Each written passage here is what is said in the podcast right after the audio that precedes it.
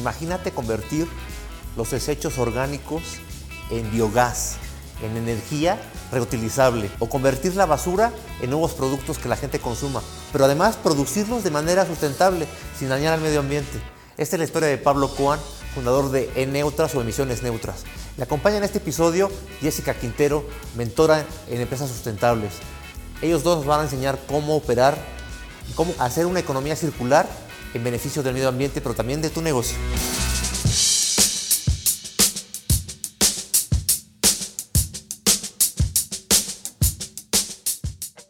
Pablo Coan, pues yo, yo, lo considero ya un amigo realmente, un emprendedor serial, eh, eh, siempre pensando en cómo ayudar a detener esta destrucción que estamos todos haciendo con el planeta, siempre buscando cómo hacer negocios sustentables y sostenibles.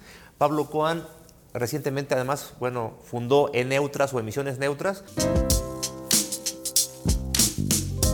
Él se enamoró de un problema desde el principio con mucha pasión. ¿Cuál fue el problema del que te enamoraste, Pablo? Haciendo un recuento desde que empecé al día de hoy, el problema que más me enamora es hacer y llevar adelante proyectos que en Latinoamérica eh, podrían tardar 10, 15 o hasta 20 años poder hacerlo. Y eso es eh, lo que más me enamora, poder hacerlos y desarrollarlos al día de hoy. O sea, rápido, de una manera más, más rápida. Pero, pero te gusta hacer modelos de negocios sustentables y sostenibles. O sea, tu, tu, tu foco es ayudar al medio ambiente.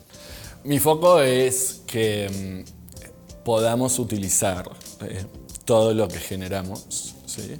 Y todos los residuos que generamos de acuerdo a nuestra forma de vida, nuestros consumos hoy por hoy, y transformarlos en nuevos insumos 100% eh, renovables y que todo el proceso de esa transformación también sea 100% renovable.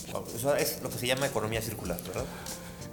Pero perfecta, en el sentido de una economía circular que sea 100% eh, perfecta pero sobre todo sustentable.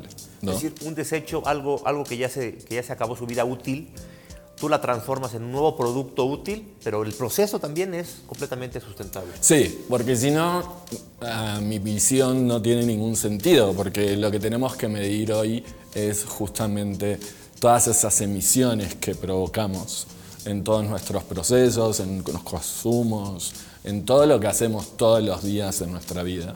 Cuéntanos de qué se trata Emisiones Neutras. ¿Cuál es su modelo de negocio? Cuéntanos. Emisiones Neutras empezó a fin del 2019, principio del 2020. En ese momento terminé mi diplomado de créditos de carbono, ¿sí? Y mm, lo pensé eh, justamente hacer una empresa que pueda desarrollar proyectos y metodologías de captura de carbono basado en la obtención de créditos de carbono, que sea, es el mecanismo, el mecanismo financiero que nos ayude a crear más proyectos. ¿no? Eh, Eneutras nace con, escribiendo una metodología de captura de carbono a través del nopal tuna. Es una metodología que venimos desarrollando hace más de dos años y medio, con vaivenes, con presentaciones en casas certificadoras que nos dijeron que no, eh, con estándares internacionales con los que estamos trabajando para, esperemos que ya entre abril y mayo ya podamos sacar la metodología adelante. Y que, como recién hablamos de la economía circular, la metodología no se basa solo en la captura de carbono. La metodología se basa en hacer una economía circular basada en la planta del nopal tuna. Después, en el camino, también eh, desarrollamos un proyecto de captura de biogás de diferentes sistemas de biodigestión, que pueden ser rellenos sanitarios o biodigestores, para la producción de biometano, de bio-CO2 y ahora estamos en Colombia eh, con un proyecto en tres lugares diferentes para llegar a la producción de hidrógeno verde, algo que hoy en el mundo está muy nombrado y mucha gente quiere hacerlo. Estos biogás, este hidrógeno verde, este, o sea, es sacar, digamos, de, igual de desecho, de contaminante, tal cual, volverlo energía. Exacto. Energía utilizable y energía limpia. ¿sí? Exacto, exacto. El biogás como tal es un gas que tiene un poder energético, ¿ok? Pero el biogás solamente lo podemos usar para hacer energía, no podemos usarlo para otra cosa. Nuestra propuesta, o para quemarlo, ¿no? Que para mí es un, es algo que no concuerdo porque lo que estamos quemando es energía. Entonces, si producimos energía con carbón y tenemos un biogás, que es un, eh, digamos que es el, eh, lo que sale del, del desecho, de los desechos orgánicos, no tenemos por qué quemarlo, lo tenemos que aprovechar. Entonces, el biogás como tal es un gas que lo podemos usar para usar energía. Pero el biogás con- contiene dos gases muy importantes, que es el metano y es el CO2. ¿Ok? Entonces, nuestra propuesta es tomar ese biogás, separarlo, porque existe la tecnología, no estamos inventando nada en este caso. Entonces, existe la tecnología, podemos separarlo, podemos tener biometano, que el biometano lo que hace es suplantar al gas natural. ¿ok? El gas natural es un hidrocarburo y no nos tenemos que confundir que el gas natural es un gas renovable. No, es un hidrocarburo que produce menos emisiones, sí, pero que sigue produciendo muchas emisiones al usarlo y sobre todo al producirlo. ¿ok? El CO2 es lo que le da la burbuja a cualquier bebida carbonatada o se utiliza en diferentes industrias, ¿sí? y que de esta manera también es bio, porque sale de una descomposición bio cuando el, bio- el CO2 se hace de forma mecánica ¿ok? y se consume muchísima energía para poder producirlo. Y el hidrógeno verde, ¿sí?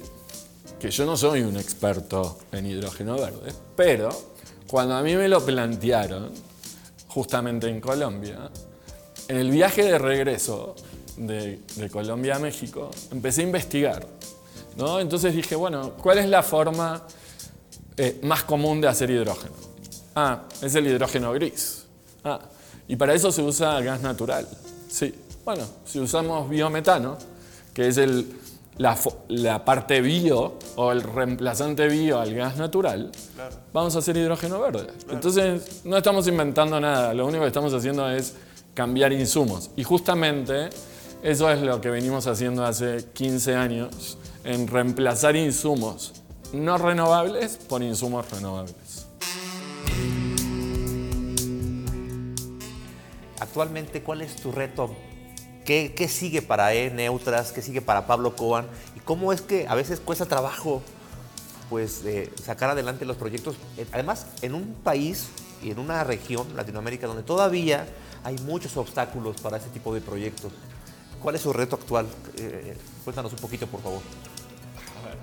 Tenemos muchos retos, ¿ok? Y podemos ir de alguna forma enumerándolos, ¿no? El primer reto, que es el reto que yo vengo luchando hace 15 años eh, y que sigo luchando y que voy a seguir luchando, es posicionar a la industria sustentable y de proyectos sustentables a estar top de top. Y es algo que gracias a Dios y que el mundo nos está llevando a eso. Entonces los que venimos trabajando hace tantos años en esto, hoy estamos de alguna forma subidos a esa cresta de la ola que sabemos que no va a bajar. ¿no? Pero como venimos con un recorrido de tanto tiempo, eh, hoy estamos en un momento donde hay un montón de cosas que hacer y, y la verdad que está buenísimo. El segundo reto es el financiamiento y conseguir financiamiento para estas cosas, ¿no? que es algo que todavía y a pesar del momento en el mundo en que estamos, es muy difícil lograrlo, ¿ok? porque siempre es, bueno, y ya lo hiciste y no, si te estoy pidiendo dinero es porque lo quiero hacer, ¿no? Ah, cuando lo hagas, vení que te doy dinero. Entonces es, cuando lo hagas no necesito tu dinero, Claro. ¿no? Antes. Entonces todavía eso sigue siendo un reto fundamental. Y el tercer reto, justamente, es ordenarnos como empresa, es ordenar nuestros proyectos, nuestras prioridades, qué hacemos, qué no hacemos. Eh, qué llevamos adelante, qué es lo primero que ponemos adelante en todo esto que tenemos que hacer. Tenemos más proyectos, estamos haciendo un biopolímero con residuos orgánicos, estamos haciendo energía con el biogás para minería electrónica, estamos haciendo proyectos solares y de conectividad para comunidades rurales, o sea, pero necesitamos ponerle orden. Muchas veces lo que nos falta es orden, ¿no? Y el año pasado, para entender un poco de eso, porque aparte muchas empresas también me lo pedían, es hice una certificación para ser asesor internacional, ¿no?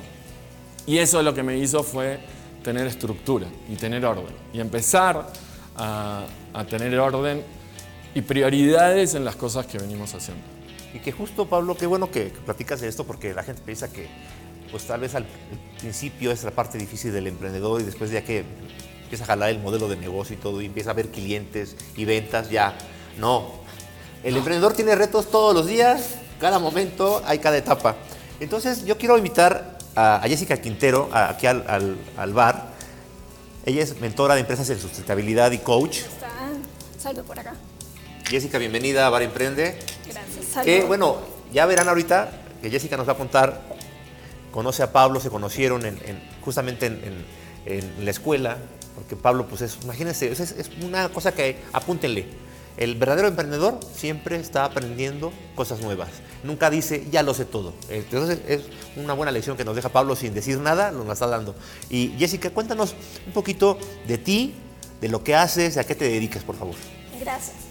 Bueno, mi nombre es Jessica Quintero, soy venezolana, ya llevo casi ocho años en México feliz y en Venezuela estuve trabajando en un parque tecnológico, en la incubadora de empresas y todo el acompañamiento que se hace al emprendedor desde la idea, la maduración, la estructura, la búsqueda de financiamiento y al final como que la aceleración, que es lo ideal, eso lo hacíamos desde hace, que te guste, 25 años, cuando el tema de emprendimiento no estaba de moda.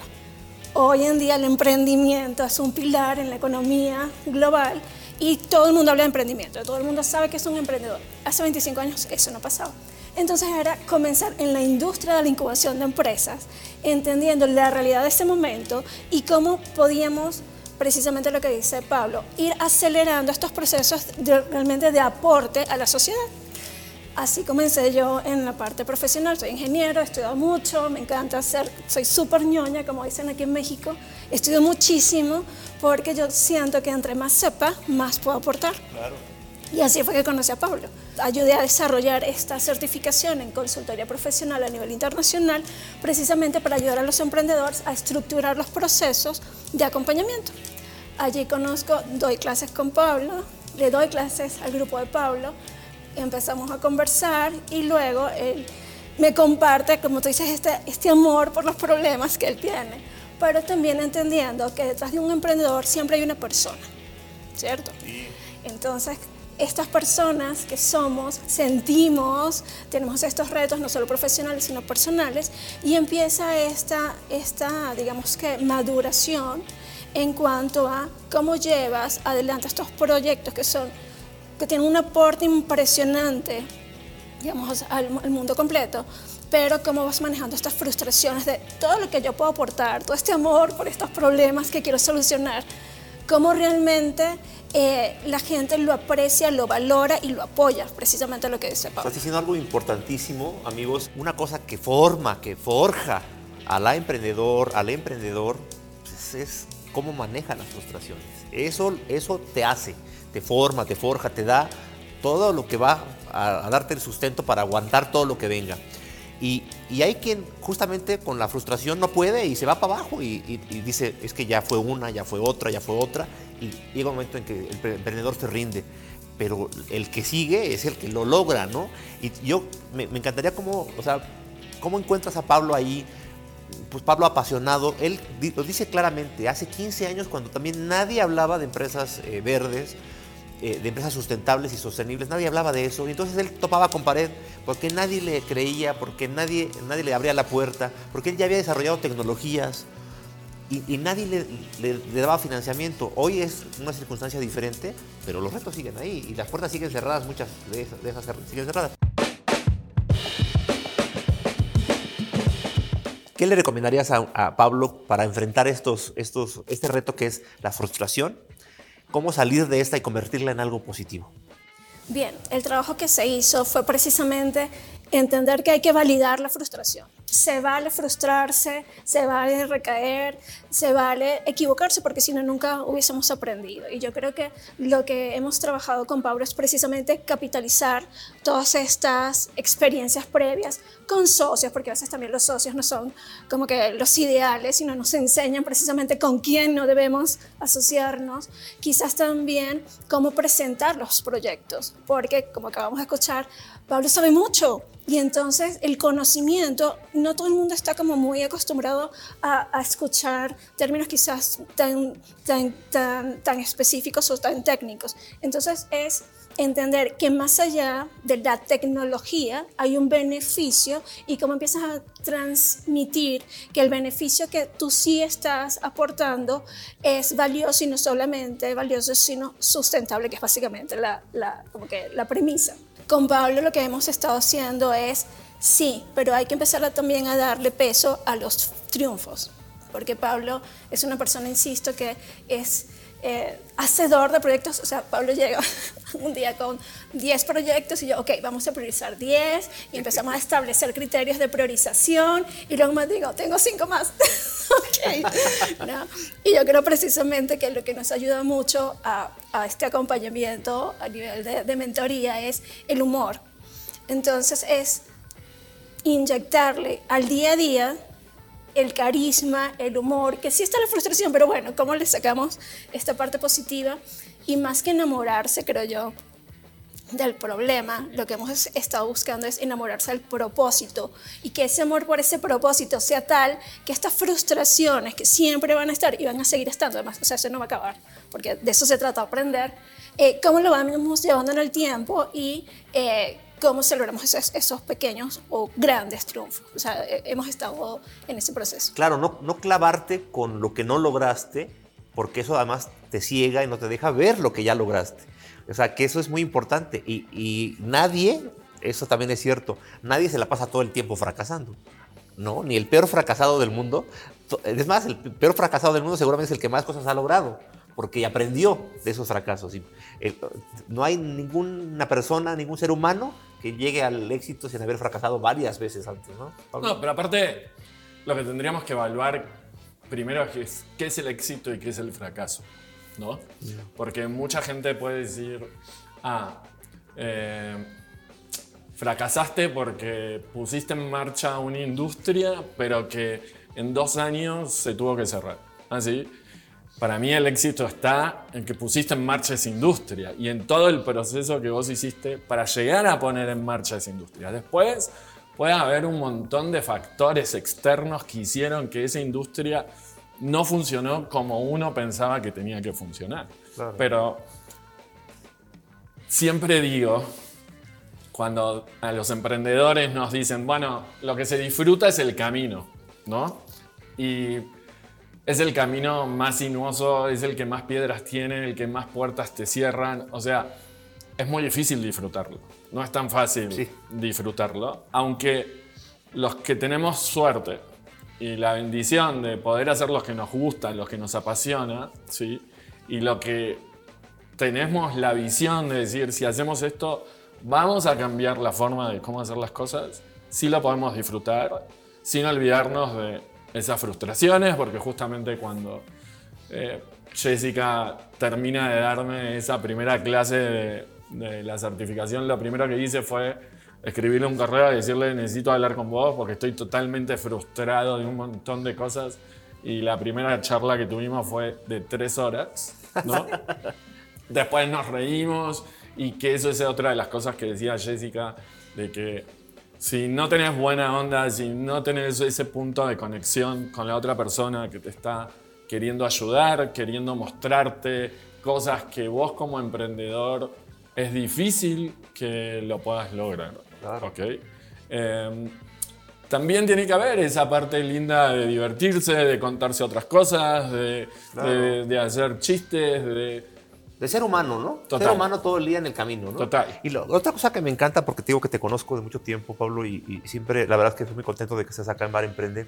Otra cosa que me gusta mucho es que tú tienes muy claro, siempre dices, tú eres papá, yo también, y, y- y Jessica también, y entonces siempre decimos, si cambiamos la forma de hacer negocios y los hacemos sustentables sin dañar al planeta, lo que vamos a hacer inmediatamente es dejarle un mejor planeta a nuestros hijos. Y eso me parece que puede conectar con mucha gente. Es que eso, bueno, cada vez que, que empiezo una charla o que en las charlas que doy, en las conferencias, hoy, antes de acá estaba dando una clase para la Universidad de Barcelona, yo empiezo mi charla diciendo, soy argentino, vivo en México hace 21 años, estoy casado con una mexicana, tengo dos mexicanitos muy lindos y todo lo que hago lo hago por ellos.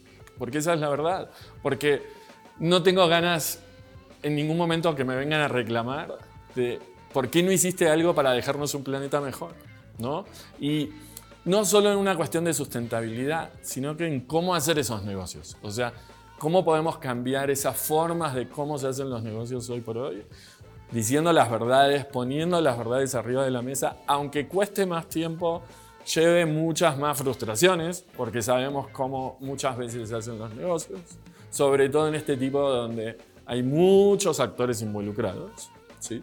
Entonces, tiene que ser, digamos que, no tiene que ser, es a mí, es lo que me mueve, es lo que siempre me movió, más desde el 2010 que soy papá, y de poder dejarles un mundo mejor, porque aparte es, eh, desde mi lado técnico, yo sé todo lo que podemos hacer, ¿no? Entonces esa es otra de las frustraciones que, que hablábamos con Jessica. Eh, yo, la primera charla le dije, escúchame, yo sé que podemos hacer esto así, así, así, así, y lo podemos lograr. Bueno, ¿y por qué no se hace? Porque por esto, por esto, por esto y por esto. Entonces, son un montón de frustraciones que lo que hay que, o lo que yo pude aprender a manejar de alguna forma con la ayuda de Jessica y en esas clases de mentoring que tuvimos, es que no importa la frustración, sino lo que importa es a dónde querés llegar. ¿No? Y que en el medio van a pasar un montón de cosas. Y que me pasaron un montón de cosas. ¿no? Nosotros nos conocemos Sí. hace 10 años. Sí, te robaron la primera empresa, O sea- este, tu socio te traicionó, tantas cosas. sí. Un montón de cosas, golpeas un montón de puertas y siempre esas puertas están cerradas. Y entonces yo llego a las reuniones pensando, sé que me van a decir que no. Bueno, si me dicen que sí, ¿qué vamos a hacer? ¿No? Entonces, eh, manejando esa frustración, esa ansiedad, esas cosas que son muy difíciles para un emprendedor, porque como emprendedor vos te levantás todos los días a querer hacer algo y no sabes en qué va a terminar. Ese Sí, es el punto. Así es. ¿no? Entonces, eh, son cosas que, que son muy difíciles, muy difíciles, que no es fácil, que no estamos haciendo algo de comprar y vender. No subestimo lo que se hace en una compra-venta, pero, de nuevo, hay muchos actores en el medio que en este momento te diría que mi parte más de mi emprendimiento es juntar a todos esos actores. Porque la cuestión técnica está resuelta. Claro. Ese es el punto. Entonces, en este momento, digamos, lo que yo estoy haciendo es justamente juntando a todos esos actores de toda la cadena, Alineándolo. alineándolos para que el último actor, que es el financiero, diga, ah, ya tenés todo, sí, ok, ahora sí. ¿Cómo, ¿Cómo se hace? ¿Cómo hace un líder? En este caso tú como mentora y como coach. ¿Qué le recomendarías a Pablo, pero también a, a todas las y los líderes que nos están viendo y escuchando? ¿Qué les dirías para decir qué se puede hacer para poner en orden? Porque las ideas están ahí, pero además el conocimiento está ahí, pero además está el desarrollo tecnológico también ya está ahí, pero a veces es demasiado que queremos acá en nuestra cabeza porque, porque hay gente así creativa que no puede parar, su cerebro está creando cosas nuevas. ¿Cómo le pones orden a eso para que al final vayan concretándose los proyectos y vayan trayendo dinero, ¿no? Que lo haga so- sostenible en el tiempo, ¿no? ¿Qué nos puedes recomendar El ahí? punto está, Genaro, en identificar que como emprendedores tenemos sueños y tú precisamente hablabas de esta pasión y de estas ganas de aportar. Pero también, por otro lado, somos negociantes. Y el negocio tiene que rendir. Si el negocio no da dinero, pues, ¿de qué sirve? Eh, el emprendedor y lo que eh, el apoyo con Pablo era precisamente definir criterios de cómo tú escoges un proyecto. Entonces, hay criterios como, por ejemplo, eh, el equipo de trabajo que tienes. ¿Está disponible? Sí. el tiempo que puede llevar ejecutarlo. ¿Cuánto tiempo cada proyecto empezará a evaluarlo? Luego, el impacto que puede tener. Este proyecto puede tener mayor impacto o menos impacto. Y sobre todo, qué tan fácil es cerrarlo, porque hablábamos de este proceso de realmente llevar a cabo un proyecto. Hay proyectos que nos pueden encantar y así que nos muevan, pero quizás para que realmente se cierre va a pasar mucho tiempo, mientras tengo que producir dinero. Entonces con Pablo era precisamente hacer preguntas de qué sí se tiene, qué no se tiene, cuál se da primero, cuál se da después, cuál, cuál, te encanta, porque uno de los temas principales en emprendimiento y sobre todo en psicología positiva es dedícate a lo que haces bien y lo que te gusta, sin perder este, esta ancla tierra. Yo creo que un punto que yo le reconozco a Pablo es que sabe pedir ayuda. Entonces, cuando tú pides ayuda dices, necesito, o sea, estoy, estoy colapsado, estoy trancado quizás, y empezar a rodearte de personas que sí te sumen. Y Pablo escucha. O sea, es, y eso es importante cuando eres emprendedor. En tu pasión y en tus ganas, sí, pero escucha, porque quizás lo que estás haciendo está maravilloso, pero tienes que empezar a, a, a estructurar yo soy ingeniero y a mí todo me gusta en cuadritos, pasitos, cajitas. Y Pablo sabe que yo soy feliz con un Excel, un post-it, un Excel y poner una matriz. Yo amo las tablas en Excel.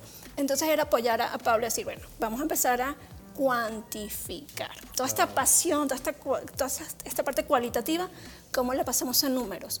Y eso te ayuda mucho a ir aterrizando, porque no es igual. Es que a mí me encanta un proyecto, a decir, de 5 a 4, este proyecto tiene 5, este proyecto tiene 3, este proyecto tiene 2, y puedo empezar a priorizar. Son herramientas que, que poco a poco se van desarrollando, pero insisto que aquí el, yo creo que el secreto es dejarse ayudar. Híjole, pues quisiera seguir platicando con ustedes porque está apasionante la charla, pero tenemos que terminar la charla. Y me gustaría cerrar eh, con un mensaje final de cada uno. Un mensaje, siempre pienso que la gente que está del otro lado está viviendo su propio problema, su propio reto, su propia crisis, su propia frustración. Y me gustaría que a cada uno de ustedes le dijera algo a esta gente para superar esta frustración, para decir, lo vas a sacar adelante, lo vas a lograr. ¿Qué les dirías a, toda esta gente que, que está ya con su propia frustración y sus propios problemas? Primero, reconocernos como personas y se vale sentirse mal, validar esas emociones, validar esa frustración, pero siempre tener claro hacia dónde quieres ir, cuál es ese propósito que sí te mueve y que pase lo que pase, vas a lograr. Yo creo que anclarse en las personas que son importantes para ti, decir, lo hago por mí, pero también lo hago por otros, por ejemplo, en este caso por nuestros hijos, por mi hija, por los diferentes familiares o personas importantes, yo creo que eso te ancla mucho y te lleva a ese ah, siguiente paso, y que, ah, sí puedo y buscar ayuda. Yo creo que el apoyo y sentir que somos una comunidad de emprendedores, tener a Genaro, a un Pablo que, que realmente eh, nos ayude a seguir sembrándonos y seguir cultivándonos para lograr nuestros sueños. No estamos solos, ¿verdad? No, no estamos solos. Jessica, muchísimas gracias por estar acá en Vale Emprende. A ustedes. Pablo, tú que eres el maestro de, los, de las frustraciones, ¿qué le dirías a, nuestra, a nuestro público? Que mm, nunca lo, lo dejemos de intentar, ¿no? Y que más allá de cualquier frustración, de, cualquier cosa que, nos pongan en el medio, alguien, cuando yo empecé en el 2007 con los emprendimientos y con mi primer emprendimiento, alguien me dijo, el proyecto se acaba cuando tengas una pared que no puedas derribar. Mientras que puedas seguir sorteando todas las cosas eh, y que todas esas paredes que te pongan se puedan derribar, el proyecto va para adelante. Entonces es por algo, lo aprendí desde ese momento eh, y es algo que sigo haciendo. Eh, la verdad es que podemos manejar nuestras frustraciones, ¿no? más como emprendedores, ¿sí?